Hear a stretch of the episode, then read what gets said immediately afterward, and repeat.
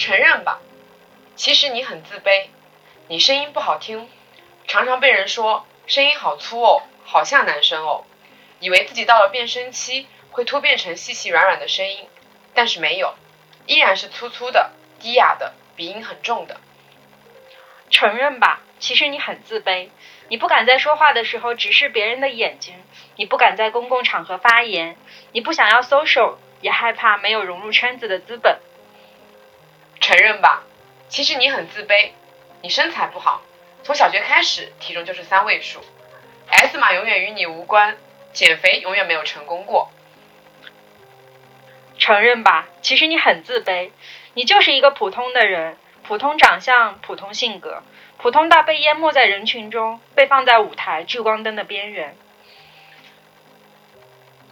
承认吧，其实你很自卑，但自卑又怎么样呢？自卑的人也可以有自信、美丽、大方的一天，像现在的我，像现在的你。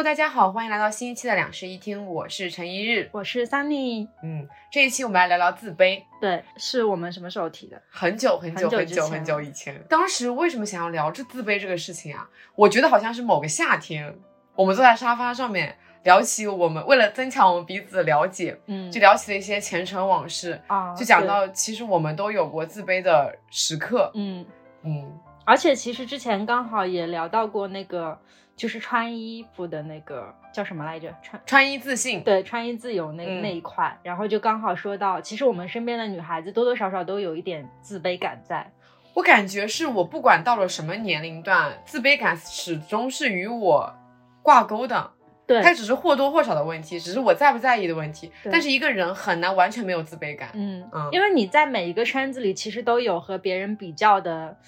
就是品质啊，或者是什么成绩啊之类的。你就难免会产生一些，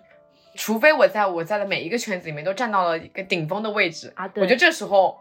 我不用跟别人比较了，就没有人可以比得过我了，这时候我就没有自卑感了。但这是不可能做到的事情。对，嗯嗯，好，所以我们就来聊一聊自卑。嗯，之前我有跟朋友聊过这件事情啊，就是我在跟朋友说其实我自卑这件事情的时候，朋友都是非常惊讶的。我也觉得挺惊讶的。我看起来就是一个完全不会自卑的人，是吗？对，因为，嗯，我其实我有我有点分不清楚，就是外向和自信这两个东西。因为我身边是有朋友，就是，嗯，我觉得他看起来很外向，所以我就判断他很自信。但是在接触久了之后，他会告诉我说，其实他不自信。对，这两个其实是不能挂等号的。但是外向的人确实就会看起来更自信。哦，找到了为什么我看起来很自信的样子。对啊，所以大家就会觉得你应该很自信，所以你才外向吧。嗯，但其实这两个好像也不是直接的。对，外向只是我对待别人是怎么样一个方式，但我觉得自卑是我自己内心的一个感受。自信跟自卑是分别对外跟对内的两个状态。嗯，我可以对我可以在外面就是非常的自信，但是我一个人的时候，包括我想起那些我自卑的点的时候。我可能就会表现出来那种不对，不是说表现出来，我很少很少会在外面表现出来我自卑这一点啊。对我只会在一个人的时候内就内心活动感觉到我自己自卑了。对，就这种自卑是非常不自然的流露出来了。嗯嗯，包括我在我跟很亲密的朋友的时候，我会跟他表达说我在哪些方面其实我还挺自卑的。哦，就是一种很隐匿的性格。是的，嗯，可能有些人的自卑是他会表露在外面的。对，但是我觉得我别人觉得是自卑的。对。是的，但是我觉得我这一辈子都不可能。即使我再怎么自卑，我也不可能把自卑这件事情表露在表面。嗯嗯，那我是小的时候，别人是会觉得我是自卑的，而且那个时候我也确确实实是把自卑外在化了。然后后来长大之后，我觉得，嗯，有一部分不太好的是我我会在亲密的人那边把自卑转换成自负。就是我会有一点自负啊，从自卑到自负，你这个跨越也太大了吧！直接从负然后到了一个无限大。但其实哦，自负就是为什么会自负，其实根源里面还是在自卑，只是说因为我获得了一些成绩，获得了一些表面上的东西，所以我能够把它转换成自负。但这两个都不是什么特别好的，嗯，嗯，就是过犹不及嘛。对。嗯那我们，嗯，我觉得举个例子吧，就是嗯每个人都从各自的某一个方面去聊一下，说我们为什么会自卑，或者是因为什么去产生的。我们从小到大就因为什么事情而自卑过。对，我觉得我们自卑这些点，可能蛮多女生或者蛮多男生女生都会有共鸣，因为其实就是一些很常规的点。嗯，嗯，对，你先。我先说，嗯嗯，我自己的话其实是性格方面的问题，因为我觉得性格这个东西其实还是跟天生有关的。我真的就是天生就是那种不太爱说话的内向性格，所以我从小到大就是这样子的。嗯然后你知道我在小学、初中、高中的时候，就是每年期末的时候，老师不是会写那个评语嘛？嗯，我在评语里面收到最多的形容词是文静。我在评语里面收到最多的形容词就是外向、活泼、大方。对啊，就是文静，老师就会觉得说你这个女孩子也不太讲话，也不什么的。但是我觉得我自卑的最主要原因，其实不是说我性格上的内向，是我在小学的时候曾经因为怎么说呢，就是因为太过于普通，然后首先是会被老师忽略，嗯就是班里那种透明人嘛，你知道，就是成绩一般，成绩平平，然后呢，性格上面也比较内向，不太爱说话，这样的小孩就很容易被淹没在人群中，然后老师也会记不得。但是我在小学，嗯，大概是四五年级的时候，那时候就有同学直接来，怎么说呢？来评判我，他会直接跟你说。你成绩也不好，长得也不好看，然后你也很普通什么的，甚至我当时收到过最，就是到我现在都还记得的一句评价是，成绩不好又不怎么讲话的同学就是个垃圾啊。哇，这太过分了吧！那是我们班里成绩就至少是排名前三的女孩子可是他说的话。凭什么这样子去评价一个人啊？但是她就是这么说的，就是我到现在其实我也不想去归那个原因，我也不想去找什么源头，但是就这句话其实是有伤到我的，而且当时我把这句话回去的时候还告诉了我妈妈，嗯因为我觉得我很伤心，所以我要跟她说一下，然后我妈就安慰我说你不要去听别人乱讲什么的，但是还是免不了会多想嘛。然后那个时候成绩是分三六九等的嘛，所以好学生其实是不跟我们这些人玩的。我一起玩的那几个女孩子也都是很透明的人，你们怎么小学的时候背景就这么复杂了？真的，我现在想就是这样子，就慢慢的其实就淡出了那个视线，所以我就就很自卑，就觉得啊我成绩不好，然后这样不行。就是小学期间是因为成绩不好，然后就自卑。好，到了初中我就开始努力读书了，我觉得不行。你们说我成绩不好，对不对？嗯我努力读书，嗯然，后我初中成绩就特别好，初中，呃，到了初二的时候，一下子就可以考到班班级前三、年级前十，就大概是这样子的水平。然后成绩变好了，接下来干什么呢？初中大家开始早恋了，长得不漂亮，长得不漂亮，然后被忽视，嗯也不是说被忽视吧，就是，嗯、虽然成绩好，一定是在班里面有一定有一定的那种就是存在感的，嗯但是呢，有一部分那种成绩又好，然后长得又漂亮的女孩子是会被很多男生追捧的。但是我们其实就又会被埋没在某一个角落里面，然后埋掉。那时候就产生了一些外貌上的自卑，而且也确实，我自己小的时候是觉得我长得是不漂亮的那一类人，特别是在我初高中的时候，嗯、那个时候就是。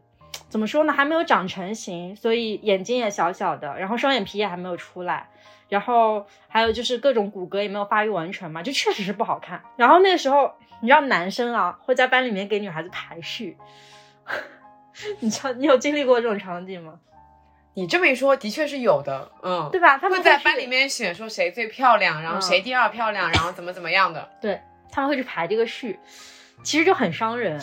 然后当你知道了这个排序，并且发现你被排在可能中后面或者更后面的时候，可是，一般男生不是就只排前十名吗？他们还会往下排啊。对，男生好无聊啊。就好无聊，而且还经历过那种啊，这个事情就不是我经历的，这个事情是，就是我感觉是有一点被校园暴力的那种女孩子，就是会有男生开她的玩笑，就是说什么给我给我一百万我都不要娶她，什么就是类似于这种，特别过分的那种话，嗯嗯，那初高中其实就是青春期嘛，那一阵子就会经历类似于像这样子的，嗯。然后到了大学我就开始化妆了，所以其实到了大学之后，我把前面的两边两个都通过努力解决掉了，一个是读书的问题，然后还有一个是外貌上的问题你好励志啊，桑姐。啊！我真的，嗯 我大学以后就变漂亮了，大学追我的人好多。嗯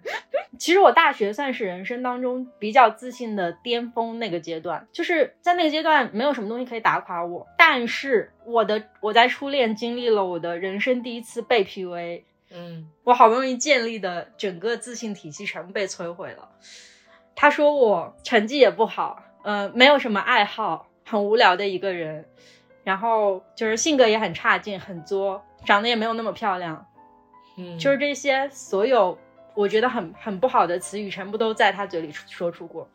哎，我觉得是这样子的。我在思考这个问题的时候，我想到了一件事情：嗯自卑这个情绪啊，到底是通过你自己不认可自己，还是通过外界的评价，然后来让你不认可自己了？我觉得大家要先搞清楚这两个事情。就比如说，我自己觉得我不漂亮，嗯那是我自己的一种自卑。嗯但是我自己觉得我是漂亮的，别人来评价我不漂亮，我觉得这就是不对的一件事情，我就不会因为他这样的评价而让我觉得自卑。对所以我觉得自卑这种情绪，就是我自己本身不认可我自己，这种才叫自卑。对对，这个是我其实后面一个嗯阶段了，就是真正等我从大学毕业走出来之后，我开始接纳自己的那个阶段，我才会不以外界的评价去做标准。嗯但是在那个之前，其实我的世界观都还在建立，然后包括，嗯、我父母对我的评价，我身边的朋友对我的评价，其实都是至关重要的。因为那个时候，我自己也不知道该怎么评价自己，所以我只能靠别人。所以我的自卑都是在前面的没有建立起来的人生观里面被潜移默化的去影响的。嗯嗯，所以他就真的是实实在在的存在了二十年吧。然后等到我大学毕业出来之后，励志的事情又开始了。懂了。我们这一期不是在讲自卑，我们这一期是在讲桑姐的励志逆袭。成长史。对。然后从大学出来之后，我就开始，因为那时候我也知道自己的爱好是什么了，嗯也知道自己擅长什么，然后也从原来那一段很不好的关系里走出来了，所以我就很努力的在这些地方耕耘，然后也获得了一些成绩，所以后来就逐渐摆脱掉了嘛。但其实我现在有的时候还是会有一些自卑情节在的，可能我觉得就是你刚才说的吧，没有没有人能在哪个圈子当中达到顶峰，对，所以我们永远都会，只要去跟别人有比较，你就会有自卑。嗯所以我目前其实现在还是有，我们每个人可能都还挺普通的，对但是每个人又不是想让自己那么普通。对，然后我觉得，就是当你意识到自己好像还挺普通那个过程，就是自卑的那一刻。嗯，而且人好像不是能够立马就接受我的人生是普通的这件事情，对啊，所有人都要挣扎一下。就是你知道有个东西叫三和大神吗？嗯嗯，他就是可以平庸的过一生啊，就是我每天花一点点钱，只要吃饱，然后有地方睡就 OK 了对。我没有什么过多的物欲，这样子的人生就是不会有自卑什么情绪了。对啊，你活在一种自我满足里面，我就是能接受我的人生就是这么普通。嗯你只要能坦率接受这一点，你也就不会自卑了。嗯我们之之所以会产生自卑，就是因为我们觉得自己人生很普通，但是我们又不想接受这种普通。对，我们想要变得更好，然后这时候你就会有那种落差，这种落差导致你自己的自卑。嗯，嗯，所以你嘞？我，你刚才讲的，其实我也有经历过，哎、哦就是你那部分的自卑，就是总体来说就是外貌上的自卑嘛。嗯我感觉，除非是那种天生丽质大美女，基本上女孩子从小到大应该都会经历过一点点那种外貌上的自卑吧。嗯然后我的自卑是来源主要是一个是身材上面，哦我从小到大从来没有瘦过，真的是从来没有。我的身材基本上可能在小学的时候就定型了。我记得我小学五年级，因为他不是那刚刚你讲那个本子上面，嗯。它除了每个学期老师会讲评语以外，嗯它会每个学期都给你称那个体重，哦然后量身高，嗯。还有那种眼睛的度数什么的。嗯。我小学五年级就已经开始近视，就已经体重上了三位数，嗯，你懂吗？那？确实那个时候还没有三位数这个概念哎，嗯。但是我体重已经到了一百多斤了，然后现在也有一百多斤，在小学五年级到现在，我从来没有瘦过，嗯我一直维持着一个就是也没有很胖，也没有很瘦这样一个阶段。嗯。但是你知道，就是那个时候，大家身边很多就是女孩子都还在发育嘛，所以女孩子嗯都很瘦，对。所以那时候男生就无聊的男生又出现啦。哦。啊、那男生就会给你起那种很奇怪的外号，就是比如，哎，我都我现在已经不太记得那种外号是什么了，嗯。反正就都是带着那种很嘲讽意味的，嗯，就是用那种哎，就是会带一些胖啊，带一些婆啊什么那种，一看就是不是很好的意味的词懂啊，来形容你。嗯。我记得最过分的不是我，是我们初中班里面有一个好朋有个朋友，嗯。她是高高壮壮的那种女生嘛，她有一米七几，初中就长到一米七几的一个女生，嗯。就真的很大只。嗯。然后那时候我们刚刚学了一个单词叫 dinosaur，然后就直接用来叫他，就一开始可能是叫他恐龙，知道恐龙对一个女生来说真的是非常非常恶劣的评价吧。后来学的那个英文单词，有开始英文单词叫他，太过分了。但是这件事情比较好笑的发展是在于，他可能后来也接受了自己这个外号，嗯我们就开始叫她 Naso 了，所以他现在我们对他亲叫他 Naso，。哦，这个这个就感觉变得很可爱的一个外号了，是不是？就把它化解了，嗯所以我们现在都叫他就直接叫他 Naso 了。哦嗯，这是一个比较好玩的后续。嗯反正那时候就男生就会起一些很无聊的外号，我们那个时候班里最高的女生被男生叫电线杆，嗯，反正就是很过分。对，就是我都不懂为什么要给，我觉得我很少会给男生起外号吧，女生很少给男生起一些侮辱性的外号。说起来，我小学的时候因为太矮了被欺负过，因为我那时候就是嗯、呃班级永远坐在第一排的那种女生，然后就嗯会有那种很高的男生打我头什么的、这件事情不就是那一次我们讲双胞胎那啊。一期的时候对，大小姐也经历过，对，他们就会被削头，就感觉我们这种矮个的女孩子应该都经历过这种事情。嗯然后我觉得我是真的挺胖的，嗯这件事情我自我认知里面就是胖，所以我会觉得我自卑，嗯因为一个方面是我身边就是那种女孩子都是瘦瘦的啦，就是很、哦嗯，然后我就是从小到大都这个身材，就会有对比，对会有对有就会有对比啊，嗯对。然后呢，我就是我小时候很自卑一件事情，就是那时候穿牛仔裤，嗯那时候牛仔裤比较紧身嘛，然后就还会经常走路，我牛仔裤的那个两腿之间啊是会被磨破磨磨出磨出那种痕迹来的。哦，那时候我会意识到自己很胖，哦嗯，然后看着镜子里面的时候，就是有看到自己有肚子，嗯然后有双下巴，嗯然后胳膊又这么粗，都会就觉得自己为什么这么胖啊？嗯也不是没有想过要减肥，但是我太爱吃了，我太爱吃了。所有的那种减肥都告诉你你要什么不能吃，什么不能吃，你要戒糖戒碳水，对我的人来说都太难了。我觉得人生就活这么一生，我不要因为这些禁忌然后来禁锢住我自己。我觉得还是快乐比较重要。对对对对，然后就接受了自己嗯微胖这个设定。啊嗯，然后我觉得我的变化可能是在于高中吧。高中的时候有一次要去厦门旅游，那时候就是去看海嘛，又想去海边城市跟朋友一起，嗯。就想说我要美美的去。嗯。然后那个时候我妈妈就带我去逛那种衣服店，试到了一条裙子，那条裙子是要是需要我露出手臂的。哦，你之前夏天的时候说过，对我从来没有试着说我要把手臂这件事，手把手臂露出来。你知道，嗯胖的女孩就想把自己所有的东西都藏起来。对，就觉得藏起来就感觉好像没那么胖了，嗯就衣服都不敢买那种花里胡哨的颜色，嗯就只想买黑色，就感觉就是能能怎么显瘦就怎么显瘦。嗯对，是这样的。我在我以前也是这样子，但那条裙子我的改变真的很大，因为那个店员可能他只是为了把衣服卖出去，嗯但他对我的激励真的很大，因为他一直在跟我说，我穿上这条裙子很漂亮，嗯，我的手臂一点都不胖。尽管我当时看着镜子里面自己，我依然觉得自己是手臂胖的，嗯但是他给我的鼓舞就让我买下那条裙子，嗯，并且我穿那条裙子去了厦门，去了海边，我的朋友们都有夸我那条裙子很好看。哦这件事情对我就是印象很深很深，嗯我记得到现在，也都也就是从那条裙子开始，我真的意识到了一件事情：我胖，但是我的穿衣服要露肉。就你其实露的越多，看起来越不胖，看起来越不胖。对，而且我是夏天一定会买非常多那种吊带，然后就是嗯可能会露肚子啊之类的类型。你知道我夏天穿的有多么对的对对对，辣妹？确实 是的，就夏天就是露的超多的那种。嗯好像开始从这边以后，我就觉得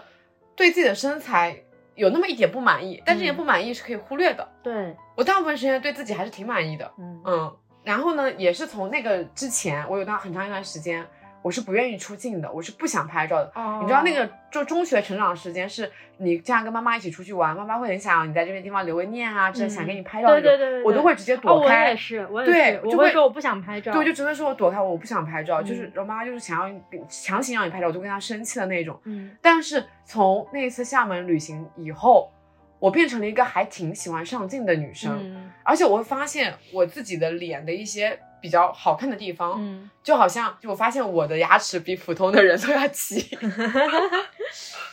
真的，我露齿笑很好看，嗯。你就会发现我超爱笑，我真的平时生活中爱笑，然后拍照就会更爱笑。笑，对对，因为笑起来就真的好看。嗯。嗯，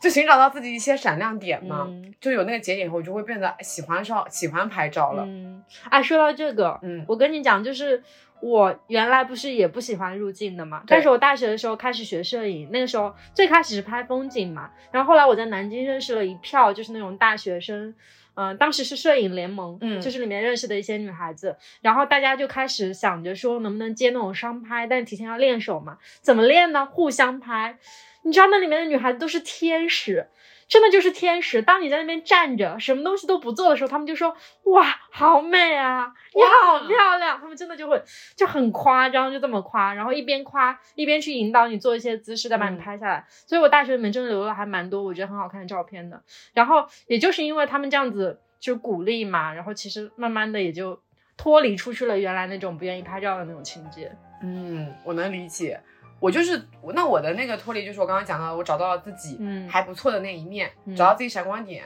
我觉得我笑起来就就我一定要露全齿，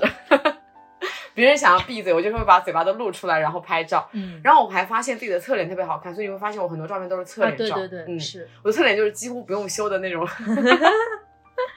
然后我后来还就是有认识这个朋友，好像没有在播客里面提到过，嗯就是经常给我拍照的那个朋友。嗯爱上拍照以后，我就会每次到了就到一年里面，就是会有一些节点，比如换发型了，嗯，换发色了，嗯夏天到了，嗯冬天到了，嗯秋天到了，就去找就找他他拍一组照片。嗯我觉得就是你越上镜，就刚刚一样的原理嘛，嗯你其实越大胆的露肉，你就会越自信；对你越上镜，你就会越自信。对是这样的，对，你要把那些你好的部分展示出来，然后把带把用那种好的部分去把你坏的部分给压住，嗯这样子你就会自信很多。对，嗯，其实也有一点就是像那种气场那样的感觉。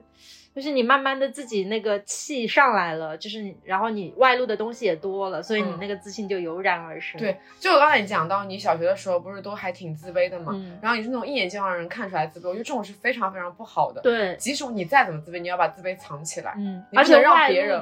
外露的自卑会让我整个人变得更自卑。对，它这就是一个深渊。负负得负的过程，嗯你就会越来越差，越来越差。对你就是要把自己好的那一面展示出来，你就会越来越好，越来越好。对，我觉得自信就是一个慢慢建立的过程，而且是你嗯自己给自己建立一个过程。嗯，嗯我其实最开始的时候去解决这个自卑的问题，用了一种很欺骗的方式。我大学的时候就，因为我原来是那种，就是我大一的时候是连社团都没有怎么参加的人，就只是在学生会，但学生会也参加的是一个不太跟人交流的这么一个部门。嗯然后我大二的时候突然间就进了很多社团，然后见了很多新的朋友。那时候我给自己有一个催眠法是干嘛呢？就假装我很自信。真的就是假装哦，我每天就是是相当于给自己壮胆。对对我每天就出门之前跟自己说我很自信，我很自信，我不能怂，我不能怂。然后我每天就去社团里面就开始跟大家交谈啊什么的。然后我后来发现装着装着这事儿就真了，就真的变成真的了，就是假成真了。他就很自然的会流露出来。就尽嗯管说，尽管说，其实我最后追踪一下，我的内心可能还是有一点胆怯，但是他已经不会再外露了。所以在他眼，在大家的眼睛里，我就是一个很正常的、很愿意跟别人交谈的人，嗯这样就很好。那我感觉就是我整个过程里面啊，好像也是在做一些改变吧。嗯，改变这件事情就是对我的帮助很大。嗯。嗯其实还是要去认清楚你究竟因为什么而自卑。如果说你只是因为别人的言论或者什么去自卑的话，其实没有必要非要说去改变，就是你不能改变别人嘛，但是你完全可以改变你自己。哦，那这么一说，你就是我初中、我中学的时候也没有办法避免说那些男生的评价，嗯，但是我的方法是我会反驳回去。哦，好刚哦。对，哎，因为我脾气还挺凶的，嗯我就那种小学时候大家说母老虎的那种类型。哦，所以，但这样其实跟男生蛮玩得来的，因为我、嗯就你现在回头去看，那些男生真的不是纯纯的恶意，对，他们只是年纪还小了。嗯那时候的男生都还挺调皮的，然后又又也也还有一种可能是想吸引女生的注意，嗯然后所以其实就是你把他打成一片以后，他们就不会这么说你了。嗯啊，那时候真的会刚回去，我就直接说你看你自己长得也不怎么样啊，嗯你凭什么这样说我？就会这样直接反驳回去。当别人来 judge 你的时候，你就 judge 回去。嗯嗯，那我其实我的人生当中有一个非常重要的时间节点，是嗯把我整个人改变的时间节点。这个我有跟你说过，就是我大三那一年出去交换，嗯它是呃那场交换对于现在我来说，它算是把我的整个世界观都改掉了。所以我很多原来的那种东西，就是在那一次交换里面全部都被抛弃掉了。我记得那时候你跟我讲这件事情，是我给你发了个帖子，嗯是豆瓣里面有一个人说，呃，如果就是建议自卑的姐妹们，要不要试试看出去留一趟学？当你去完英美以后，你就会发现那街上的所有的女孩都非常非常的自信，嗯，尽管她们就是可能素面朝天，穿了个大 T 恤。但她们那种自信是由内而外的展示出来的。对你混在那种环境里面久了以后，你就会发现，好像也不用怎么怎么 care 别人的眼光。对，嗯你知道我最开始到波士顿的时候，其实我英文没有很好，因为我原来嗯不是一个系统接受过那种很好的就是什么留学中介的那种口语，我就只是说中国这样子培养长大的一个口语。嗯那最开始去那边的时候，其实我很胆小，就也不是说自卑，因为我毕竟能去交换，我觉得我就是优秀的。但是我真的胆子很小，我不太敢跟别人讲话。然后我们那一次交换里面去的华人真的不太多，就导致说我做小组作业，我一定要去跟别的国家的孩子们交谈。然后我那时候就是被迫融入嘛，真的就是每一次小组作业是我那个当时是有一个嗯、呃费城的室友，他每次都拉着我。要拉着我说一起一起一起，然后我就小组作业就逐渐跟他们一起做。我跟你讲，我刚开始去美国的时候，打扮的都还蛮精致的，因为那时候也 学会了化妆，也会穿搭嘛，然后就打扮的就很精致。一个月之后，我就变成了跟他们一样穿的破破烂烂的人，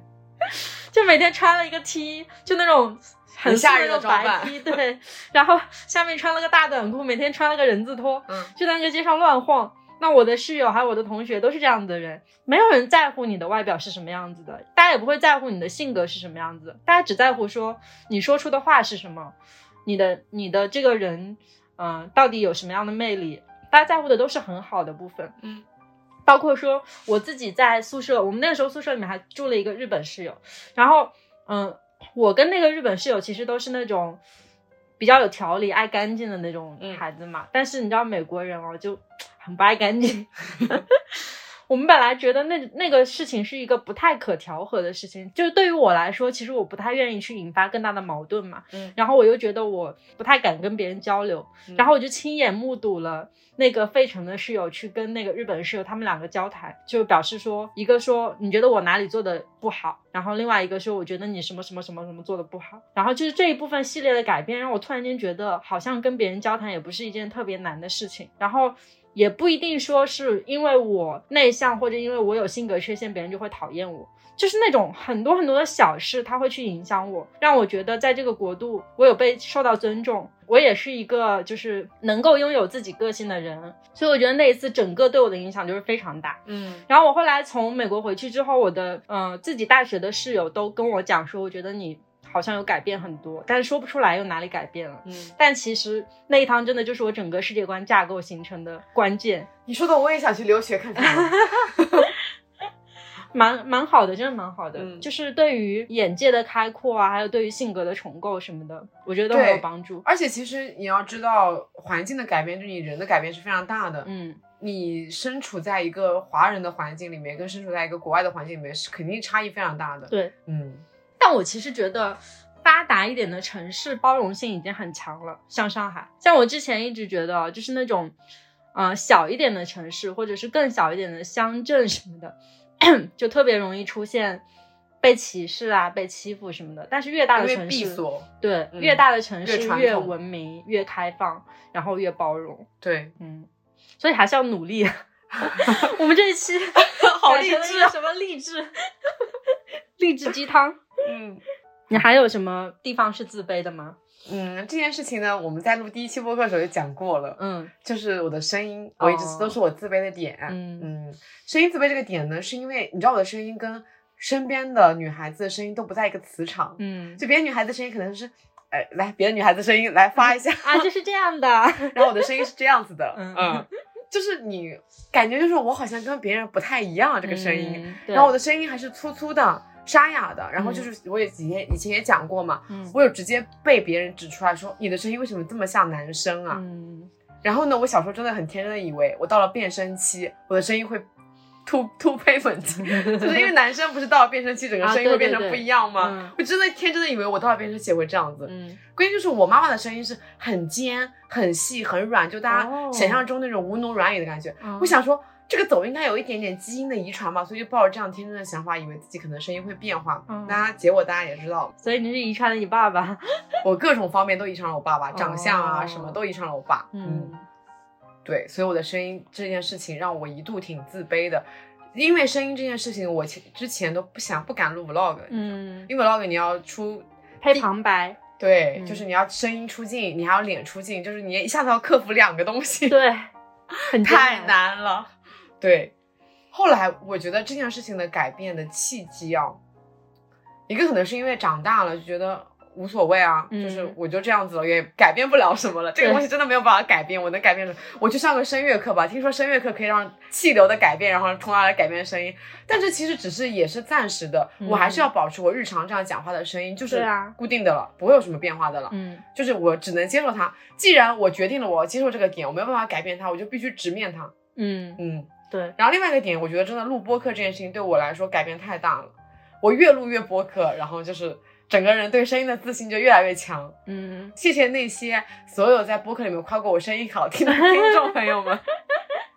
嗯，你们对我建立自信这件事情有非常大的帮助。嗯而且真的就是因为录播客，你要讲很多，连续的讲很多话，嗯好像就也就听习惯了自己的声音。嗯嗯，包括你还要剪辑，啊，对自己要反复的去 听自己的声音。对，所以我们这个播客就始终贯穿着我们第一集的标题：嗯录播客就是一个克服羞耻的过程。啊，你看，我们在我在直面我自己的声音，然后我们现在直面我们的自卑，就是一个慢慢的克服羞耻，讲出来了，反而就是觉得没有那么，就是都是小事儿了，嗯都不算什么事儿了。嗯，能被讲出来的事儿都不算什么事儿。嗯。你呢？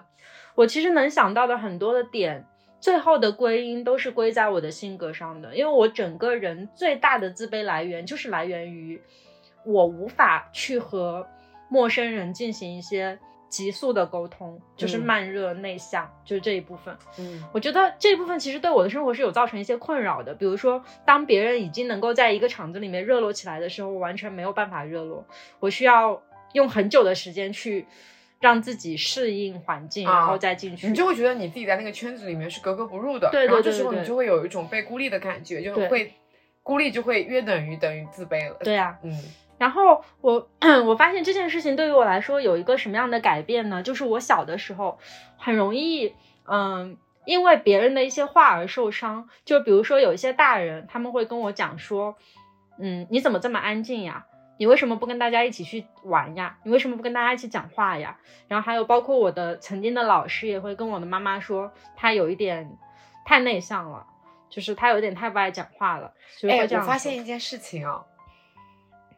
你还蛮常就是记住那些对你的负面评价的，，对，但是我不是，我反而会记得蛮记得比较多的是快乐的正面的东西。啊，就是我整个成长过程里面，肯定不是没有接受过一些负面的评价，嗯，但是我甚至想不起来我以前初中那些男男孩子给我起什么外号了。你好棒啊！我就我是真的，一方面我的忘性确实挺大的，嗯尤其会在我不想记住的事情，我就肯定会自然而然就忘记了，嗯我就不会去反复的把他们像刨坑一样、刨尸一样把它刨就嗯刨回来。嗯，对我后来，我后来长大以后，其实也觉得，就是其实我在不断的去剥自己的伤口嘛，对，就是记住这些事情，就无异于说我身上长了伤，然后我一直在把它掀开来再看这样子。对，就是你把那些，我觉得可能是因为那些事情在你小的时候你就已经把它们记住了，对所以你现在就很难把它们忘记掉了，嗯它就像一个根已经被埋在那里了，对，你就怎么挖那个根都在已经在下面了。嗯。嗯然后是这样的，就是我刚才有说到，我最开始去解决这个自卑的情况是，我我会去假装自信嘛，但是哦，假装自信虽然有一个好处是，它确实可以赢得身边的人一些不一样的评价，嗯就是他们会对我有一些新的还不错的评价，比如说觉得你这个人很聪明，然后很好，很很容易相处什么的，就是会迎来一些这样子的评价。可是，你有没有发现，我归根结底一直都活在别人的评价里？对，不管是别人对你好的评价，还是别人对你坏的评价，对，就是我永远都会记住那是别人说我怎么怎么样，嗯，但是在留学之前，我从来没有意识到过我自己究竟应该什么样，我从来没有意识到过这件事情。哦，然后在留学之后，就是嗯，也是我当时的室友跟我一起玩的时候说的。他说，其实我能察觉出来你性格里面有一些内向，有一些慢热这样子的东西。但是我觉他他说，但是我觉得没有问题啊，你又不是什么奇怪的人。他其实他跟我讲的话也很简单。单，他就是说你不是什么奇怪的人。他其实一直在用就是类似于这样的话来安慰我，嗯但是是有安慰到我的。就是从那个以后，我逐渐开始觉得，就算我人在一个新的环境里面，我需要去适应，但是也没有关系。就是我从那一刻会变成我不需要假装，我可以这样做，就是我支持自己这样做。其实就变成了自己接纳自己嘛，嗯这个时候我就不需要外界的评判了。就是尽管说我坐在那里我很安静，然后你们会说你怎么这么安静啊？关我什么事？哎，那我这个也是这样子的，嗯就是我比如说还是身材这件事情啊，嗯我自己认定我自己是微胖的，嗯，那别人说我胖的时候，那我 OK，我就是微胖的。当别人说我瘦的时候，我说他他怎么能说我瘦呢？我对自己有那个秤在这里，对我不会说就是坦然的接受我自己是瘦这件事情，嗯因为我知道我自己就不是瘦的嗯，啊。我那些瘦都是我要么就是我 P 的，要么就是我穿衣服穿的好。所以其实现在看来，就是我们现在依然还自卑的那些点，应该是自己都还没有接受，然后又同时被别人刺痛，所以才会自卑。但现在有人说我声音难听，我也能坦然接受了。嗯，但我现在还是有一点接受不了夸奖，哎，就是我还是都会对夸奖这件事情产生质疑。我感觉也要看别人对你夸奖真不真诚其实我身边充斥了很多很多很真诚的夸奖。啊。就包括我行业里的前辈什么的，他们会说，我觉得给我的一个最高褒奖啊，是有好几个前辈都说你跟我年轻的时候好像啊，嗯就我觉得这个已经是很高的褒奖了，但我还是觉得他们在说场面话 就这种感觉。但是能怀疑别人的真心呢？对啊，其实我也不想的，就是我我知道人家其实是很真心的在跟我说话，包括后续我们也有、也有继续好好的维持关系嘛，嗯那我就觉得是真心的，但是我就是打心底没有办法去相信这件事情，嗯其实就是小的时候那一系列的影响。嗯，就是没有办法完全的去摆脱掉之前的那个影子。我觉得也是正常的。你对一个人要非常非常的自信，才能坦然接受所有的评价，对，所有的夸奖。嗯，但是我现在既然已经知道该怎么样去摆脱这个自卑，其实这个事情就好办了很多，嗯就是慢慢去接受自己很普通，或者接受自己某一个方面很优秀对对对对对，就是去接受那些事情就可以。对啊，我觉得就是人克服自卑这件事情就是接受，嗯就是接接受这个自卑不会怎么样，嗯，它不会影响到你的生活，也不会影响到你的闪光点，你嗯可以允许自己有自卑的部分。对嗯，那我们刚才其实讲的都是我们自己个人的一些自卑嘛。其实现在可以聊一下，就是我们在亲密关系当中的自卑，嗯，就是，我沉默。但是这两个我们两个好像都没有，我觉得，就是这个题抛出来的时候，能让我感到自卑的朋友，应该不配做我的朋友吧？不是是你不配做他的朋友，嗯，就是能让你感到自卑，说明他比你强，是吗？不是，我的意思是，嗯，能就是因为他让我觉得我自卑，肯定是他有某方面在说我哦哦哦，这样子，嗯嗯，我以为是你跟他对比，然后他很厉害，所以啊。那我还蛮喜欢跟强的人做朋友的。慕强是吧？我也是，对啊，我就希望我的朋友都很厉害啊。嗯但我说实话，可能有点自私，嗯，我会不希望我的所有的朋友都比我厉害。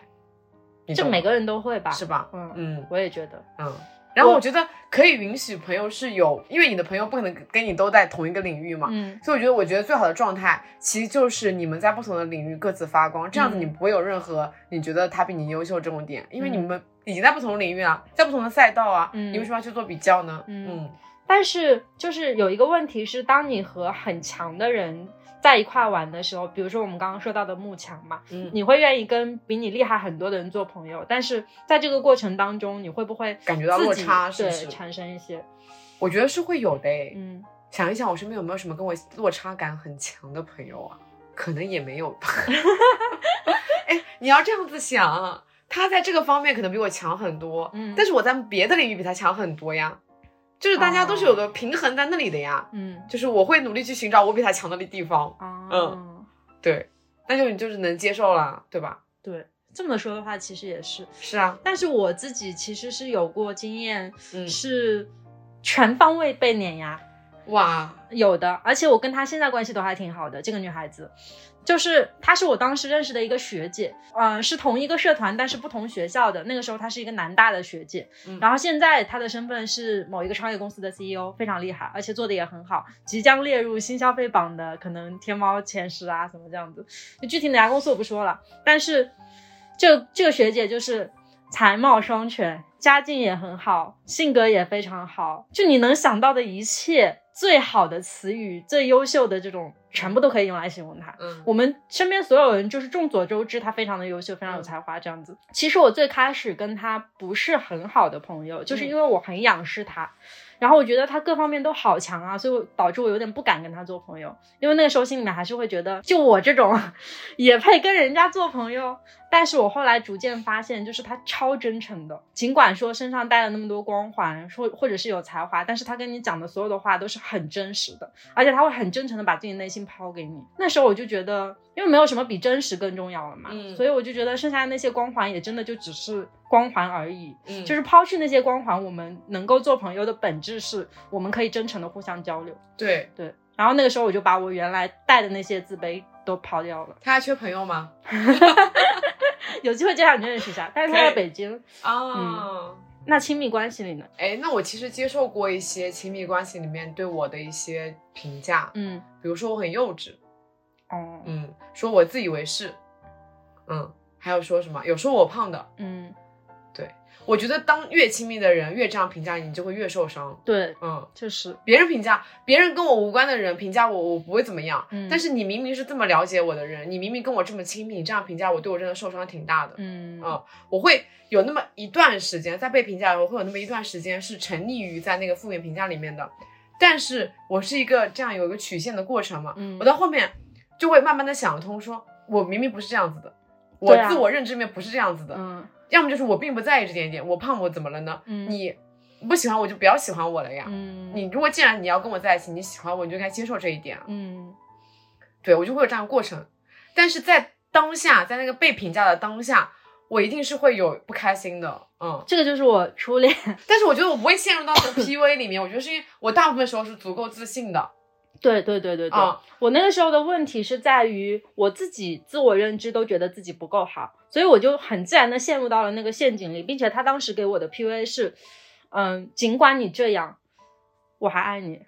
啊！天哪，很垃圾啊！现在回想太就垃圾了吧天哪，你用这种糟糕的手段把我留在身边，就很恶心。就先把你贬低，然后再给你一种我这样子是在怜悯你，你应该好好珍惜我的感觉。对，哎，但是我觉得在接受到负面评价的时候，你的确是可以反思一下自己，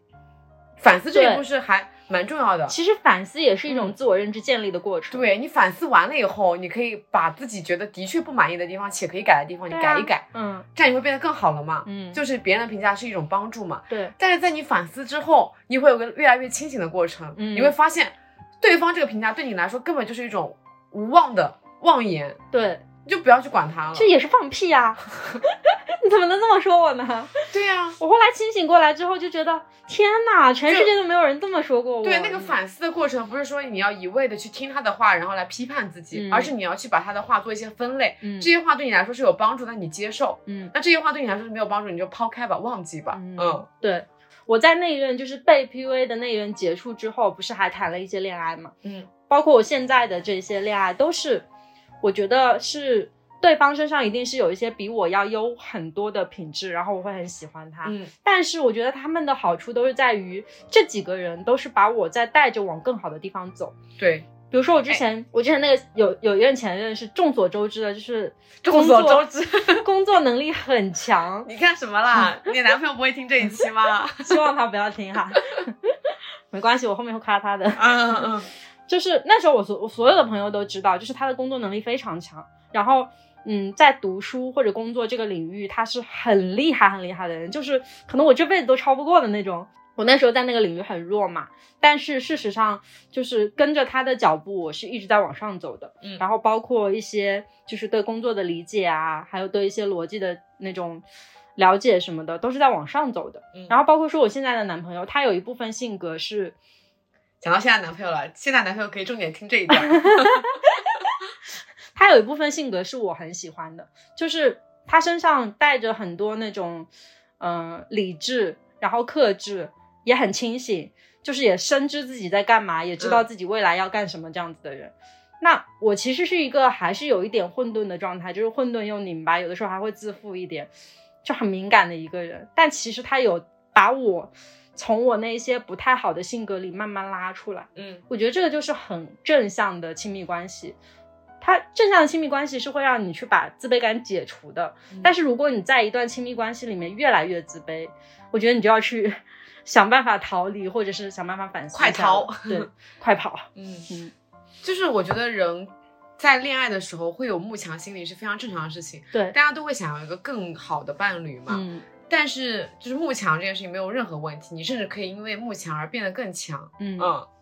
哎，我还听到过一个说法是说，嗯，你与其有慕强的心理，然后去找一个更好的男朋友，然后在这时候你觉得自己配不上他，嗯，你不如把自己变成更强的那个人，嗯，就是你喜你喜欢他，可能是因为他在某个领域特别优秀，对，呃，就是比如他运动特别好，那你就尝试一下这个运动啊，说不定你可以做的比他更好呢。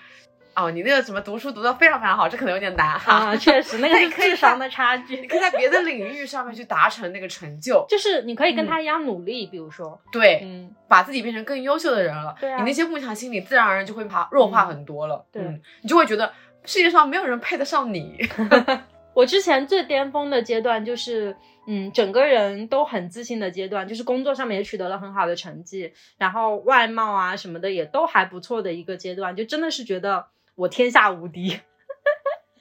那时候就会，嗯，理所当然的被爱，周围的人抛过来的那些爱，都会觉得我值得。但是我以前不是这样的人，其实我以前一直都是一个我不值得的状态。可能包括现在，我也经常会 emo 嘛，就只要你 emo，就会出现那种我不值得被爱那种感觉。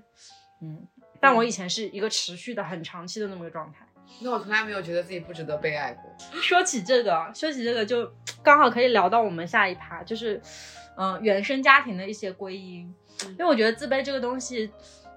一定是跟小时候有关系的，他不可能说就是你在建立性格的那段时间，对空穴来风的一个情绪。嗯，那我后来去留学之后，逐渐发现这个东西跟我们国家的嗯文化环境其实是有很大的关系的，因为就是欧美那边他们真的从小教育小孩就和我们这里教育的那个方式就不一样嘛，所以我那个时候就在寻找说我自己原生家庭究竟有什么样的问题会导致我自卑。那其实哦，我那个时候。嗯，就是我身边的同学什么的，刚才我说到的这些其实都是小事，最主要的来源其实是我的老师和我的父母。老师其实我刚刚有略微提到一点，就是他们经常会去跟我的父母说，为什么他不讲话，为什么他那么内向。可是，其实你作为一个成年人，你明明应该理解这些事情。对啊，你不应该这么去教导一个小孩。我现在才反应过来，就是老师不应该说这种话。但是那时候我小的时候，老师确实是说了这种话。而且老师也会因为我内向而忽视我，就是比如说，我记不太清楚了，但是可能会有这样的场景，就比如说我和一个比较活泼、比较外向的女孩子同时去问问题，她会重点放在她身上，而不是我身上，就会出现这样的事情，而且还挺多的，应该这种场面。然后其次的话是我的父母，中国式父母嘛，我以前一直讲的就是会在外面就是贬低自己的小孩，去呃夸赞别人家的小孩来获得一些。社交叫什么？社交和谐。嗯嗯，然后我的妈妈最常说的一句话就是：“哎，我们家这个不行，这个学习也不好，那什么也不好，就老师也老骂他。”从小到大都去听这样子的话的话，我就会潜移默化的认为我的父母不认可我，而他们其实是我最直接的评判来源。嗯，因为我学习都是跟他跟着他们学的嘛，他们的性格形成了我的性格。后来我长大之后，我就觉得其实。搞不好我父母的性格里面也是有些自卑的，所以他们不断的去把这些东西去外放，然后再影响到自己的小孩，所以就导致我后来形成了这么一个很崩裂的性格。嗯嗯，那我就是截然相反的。嗯，我是因为小时候爸妈的放养让我变成了这样子一个性格。你看我刚才讲下来所有的那种自卑感都是我自己形成的，是我自己一些比较天生的元素。嗯啊。导致我的自卑，嗯，我从来没有因为外界的影响而让我自己自卑过，嗯，是因为我小学的时候，一个方面是各方面都挺优秀的，嗯，不管什么成绩，成绩都是拿年段年级前几名那一种吧，哎呀，一般般啦，哦，对，然后那时候运动也很好，嗯，那时候还是学校的领操，还参加学校的那种鼓号队，嗯，就所有的光环都在我身上，对，怎么可能人不自信嘛？对啊，就是，嗯，对啊，就是这样子的，嗯，然后那时候。爸妈对我很放养，我那时候就是跟奶奶一起生活，嗯，这就意味着奶奶很宠爱你，奶奶不会对你有任何的不满意等等。嗯然后我爸妈就是也不也不管教我的成绩，反正哎，啊反而不管教我的成绩，我的成绩也没有什么影响，本来就很好，所以才不用管啊。也是他们没有时间管我啊。啊，也是。对我从小到大都没有上过，嗯，我小学的时候从来没有上过补习班，嗯嗯，我应该从小到大都没有怎么上过补习班，嗯我甚至连中学的时候都没有上过补习班。嗯中学的时候是属于那种我的同学们都出去上补习班了，我因为太寂寞了，只能一个人去看电影的类型。天呐，对，那段时间就真的对我影响很大，因为太优秀了。嗯，所以导致啊，还有个原因是因为我可能不在城里面读书，乡、哦都跟乡下的小朋友一起确实读书还蛮快乐的。，对，嗯，我童整个童年都很快乐，嗯就是整个人在散发着光芒。别的男孩子说你胖了，你打回去就好了嘛。嗯对，就属于这样一个过程。嗯，哦对，说起来，我突然间想起来一件事情哦，我的父母某种程度上其实还，嗯，蛮希望我按照他们的意愿去生活的，就是。这件事情是从小就展示出来的，因为我小的时候有一个很神奇的天赋，我在很小的时候画画就非常好，很小哦，嗯就是可能在那种幼儿园学前班的时候，老师就会跟我的爸妈讲说，这个小孩子很有绘画的天赋，嗯，就比如说水彩笔用的很好，或者什么都不用教，然后色彩就弄得很漂亮什么的，就是会有这种。所以我很小的时候就知道自己很喜欢画画，我会知道这件事情。但是我的爸爸妈妈是让我去学了音乐的，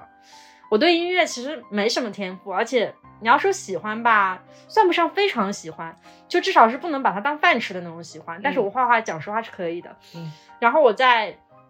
初高中的时候，那个时候因为要忙于学业，我就跟我妈说，我不想学音乐了，我不想学乐器了，我可以不学吗？嗯我妈说不行，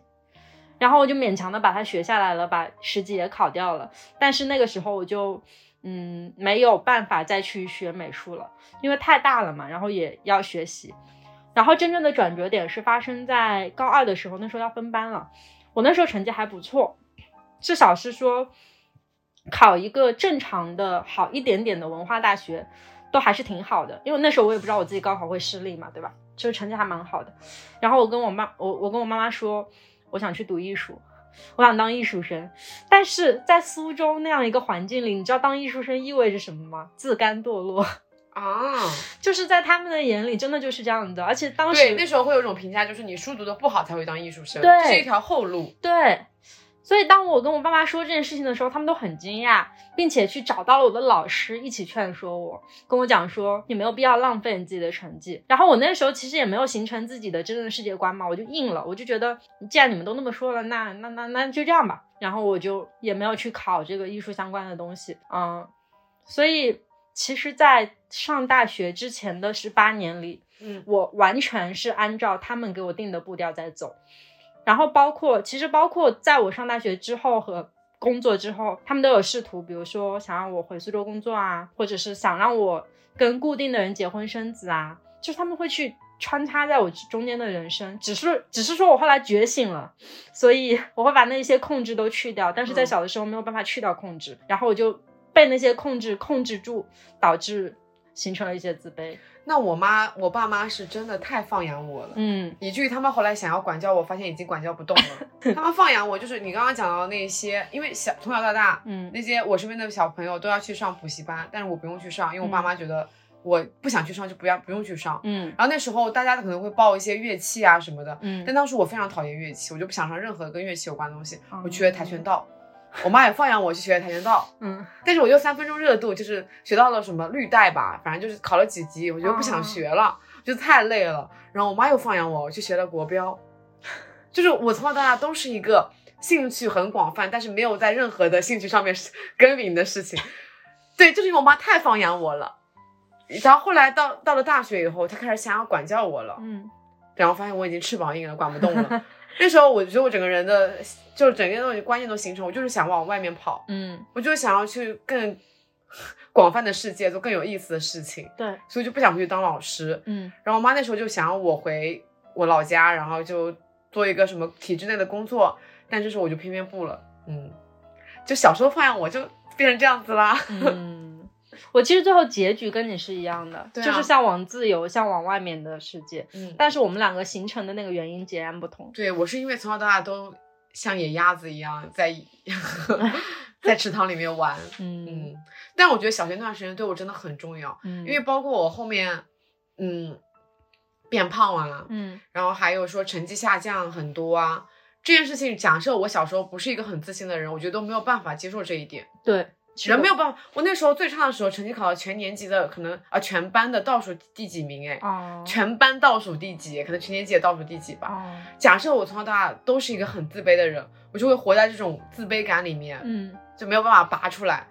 但是因为小时候那样自信的那种建立，会让我觉得这件事情好像是可以挺过来的，嗯我都可以克服过来。嗯嗯，所以小学那段时间真的很重要。但是假设你小学的时候并没有把这一段好好的培养起来，你也可以后面通过像桑野那样子，让自己努力振奋起来。努力。但我其实哦，就是初高中的时候努力学习，其实带着一种仇恨感在的。因为我我真的是至今都记得那句就是成绩不好就是垃圾那句话，然后我当时就抱着说，反正我都已经毕业了，离开你们原来的学校了，因为他们他们那些成绩好的去了更好的初中嘛，但我只是说在那个周围的初中，可是我就是要让你看看我不是垃圾，我高考就要考的比你好，我就抱着这种仇恨心态在，然后我就努力上去。不管你的动机是什么，你只要在变好，我觉得都是可以的。嗯，也是啦。对。嗯但是其实最好还是不要抱着这种心态去努力。但是今天通过对你的聊天，我是真的对你有一个新的认知，就是你真的把那些骨子里面的自卑啊埋得太深了。嗯嗯，就是你今天倾吐出来的所有的事情，都是你感觉是反复在心里面咀嚼过很多很多很多次了。嗯，对，我就没有这样的事情，我的自卑就是我感觉我自己不 OK，嗯然后我觉得这些点接受，但你的自卑是真的太多来自外外界那种对你的恶言的感觉了。对。我觉得如果不是我现在完全接受了这件事情的话，其实我都讲不出来。嗯，嗯，能讲出来是因为我已经完全接受了。是，但是就是你感觉自己好像已经完全接受了，但是当你去再一次回忆这件事情的时候，你好像又会有那么一点陷入到这里面。对，还所以我是会的。我是真心的祝愿你说你有一天真的把这件事情完全想不起来，嗯这样子状态是最好的。嗯你，就觉得这件事情真的完全释怀了，你就连提都不想提，对，或者有一天你真的可以把它笑着就是提出来，但你现在把它提出来又还是还是有点沉重，带着那，种咬咬牙的感觉，嗯嗯确实，嗯，嗯，对，希望吧。我其实还是没有完全跟自己和解啦，就还是需要时间。嗯，但是我觉得可能在听这一期播客的蛮多朋友还还会在那个你之前的那个状态里面，，对，嗯，嗯，还会活在那种自卑感里面。嗯，其实我觉得真的没有必要。对，你你我们来帮你解剖一下你的自卑啊，嗯，来听听 听到这边的 听众朋友们注意了，我们现在要开始解剖你的自卑了。嗯首先，你要先认识一下，你这个自卑是你自己本身就很认可的，还是因为外界对你的评价而形成的？嗯就比如说，呃，我刚才讲到我的那个前男友会评价我说我以自我为中心，嗯我觉得我不是这样子的，我我觉得我自己是一个蛮顾虑我身边的人的感受的一个人，嗯那我就好，那这一点就可以抛弃掉，不要听他的意见。对对，这点就别人对你的不正确的评价，嗯你就不要去在意。对对，这是第一点。嗯，然后后面你就开始剖析你自己认为自己不正确的地方，就是呃自卑的地方。嗯，在这点上，我们要做什么呢？来，就是比如说我成绩不好，然后我被淹没了，我看不见，那我做什么呢？我努力读书，被看见，然后成绩上去就可以了呀。对啊，就很简单，其实这是能够改变的部分。然后你之前没有做好的事情，只是你不够努力而已。或者说你假设你自己发现你自己的心思真的不在这一条路上面，那你试着去换一条路，嗯你在别的路上面发光，就找到自己感兴趣的点，然后在你自己感兴趣的点上面发光发热。其实你那部分没有那么自信的部分，你就可以把它给忽略不计了。对啊，对啊，嗯，每个人其实身上都一定会有闪光点的，嗯真的是一定。嗯，就是你千万不要说觉得自己很平凡、很普通，我觉得就只是没有努力去找而已。没有女孩子是完全普通的，对也没有女孩子是非常非常完美的。嗯，哎，我那我突然想到，就是最近不是谷爱凌他们就是很红嘛，哦，对，然后我就看到有个说法是说，我们最羡慕的不是谷爱凌的家境、她的学习、她的那种天才，嗯。我们最羡慕的是她与生俱来的自信。嗯，对，对。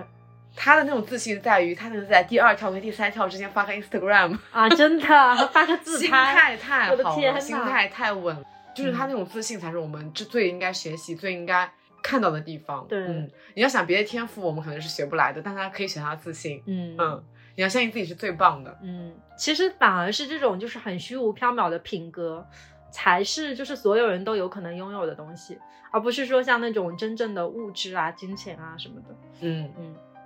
是的。而且我觉得一个人他不管你的家境有多么的贫寒，你只要你自己表现的是非常自信的，你都可以变得闪光。嗯嗯，让我想到了那个，嗯，对，前段日子看了一个韩剧，叫做《那年夏天》，你是没看？我没看。啊、它里面的那个女主的设定啊，嗯她的人生其实是蛮自卑的，因为她家境非常非常的差，嗯就家里面欠着钱，跟奶奶相依为命，嗯但她成绩非常非常的好，嗯并且非常的恃才傲物，嗯，就她完全不在乎身边的人评价，就她身边的学生会一直评价说家里面就是很穷啦，你看他穿成这样子啦，嗯然后就是怎么怎么样的，但是他依然被很优秀的男生注意到了，因为他那份自信。成绩好是一方面，他那个自信真的让人觉得很很有感染力，很有气场。哦。嗯，就你刚刚讲的这种自信感，是你就是它是一种你不需要花太多的金钱啊什么东西去建立的，对对对，你只要相信你自己，你就可以嗯去建立。对对，我跟你说有一个很好玩的事情哦，嗯就是我其实不是读书那块料，就是一直以来，虽然我初高中有一阶段成绩确实很好，但是。嗯，怎么说呢？那个是我很努力付出的结果，所以我就觉得 我没有读书那个天赋。然后呢，大学也就是一个，嗯、班级倒数的这么一个情况，也差点没毕业嘛。反正就是读书很烂，很垃圾。然后我小的时候很害怕别人说我读书不好，所以我那时候会自卑嘛。就长大了以后，现在如果别人再跟我说你成绩不好，你上的大学不好，我说我就会说，那对呀，没错啊，我就是这样子摆烂啊你要知道，就是成绩好不好这件事情，到了你进入社会已经是非常不重要的事情了。啊，对啊，嗯嗯，但是还是会有一些人去拿这个东西来压你嘛。可是我现在已经完全能够去接受这件事情了，就是我就是没有这个天赋啊，但是没有关系，我现在都会夸我们桑姐说，我们桑姐超牛的，去过非常非常多的市地方，嗯 然后就是呃上过福布斯，嗯会很多的擅长非常多的运动啊，什么滑雪啦、滑板啦、冲浪啦，都洒洒水啦，就是你看。别人夸你的时候，别人介绍你的时候，会介绍你的闪光的地方，而不是会直接指出来说这个人他很胖，嗯，这个人他很丑。对啊，没有人会这么说，对啊，大家跟别人介绍这个一个人的时候，肯定会夸他的优点嘛。对对嘛然后说他擅长做什么，他有多好，对啊，嗯，我们在跟别人介绍的时候，肯定肯定是介绍自己的优点嘛。对，是啊，嗯，你只要在别的地方越闪光，你的自卑就可以越暗淡。对的，嗯，嗯，是的。那我们今天聊到这里，其实我们的自卑依然会伴随着我们现在的人生和以后的人生，对，但是它已经对我们来说没那么重要了。我们的自卑不会影响我们变成非常美丽、自信、大方的人。嗯，嗯，所以像标题说的那样，承认好了，承认吧，其实你很自卑，对啊，嗯承认，然后跟别人去说这件事情，嗯，你就好像会越来越释怀。对你今天跟我聊完以后，是不是对自己的就是那些故事都释怀了很多？对对对对对，哦，对，我想起来了，还有非常重要的一点，嗯就是你要多交一些会夸奖你的朋友。啊，是的，我身边全是这样的朋友，对，就是你在嗯多接受一些正面的评价吧，然后不要听那些负面的评价。嗯嗯，好，好，那我们就祝大家都越来越自信，嗯嗯，好，拜拜，拜拜。下期再见。站在大院前，细心看看我的路，在下个车站到天后，最好。但华丽的星途，途中一旦畏高，背后會否還有他擁抱？在百德新街的愛侶，面上有種顧盼自豪。在台上任我唱，未必風光更好，人氣不過肥皂泡。即使有天開個唱，誰又要唱？他不可到現場，仍然仿似白活一場。不戀愛教我怎樣唱，幾多爱歌給我唱，還是勉強。台前如何發亮，難及給最愛在耳邊低聲溫柔地唱。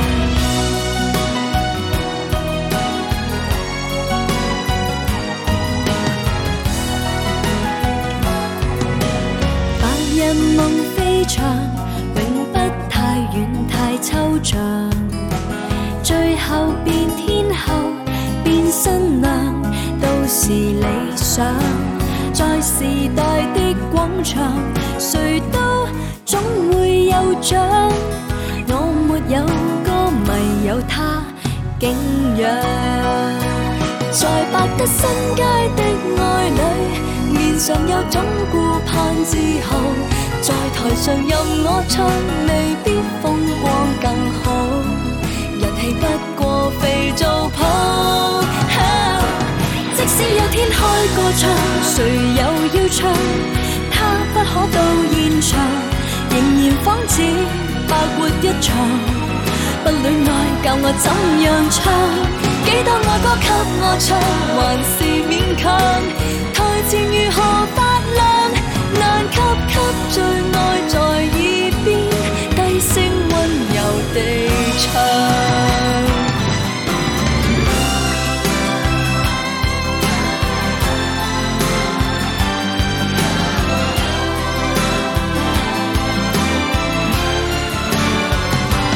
几多爱歌给我唱还是勉强。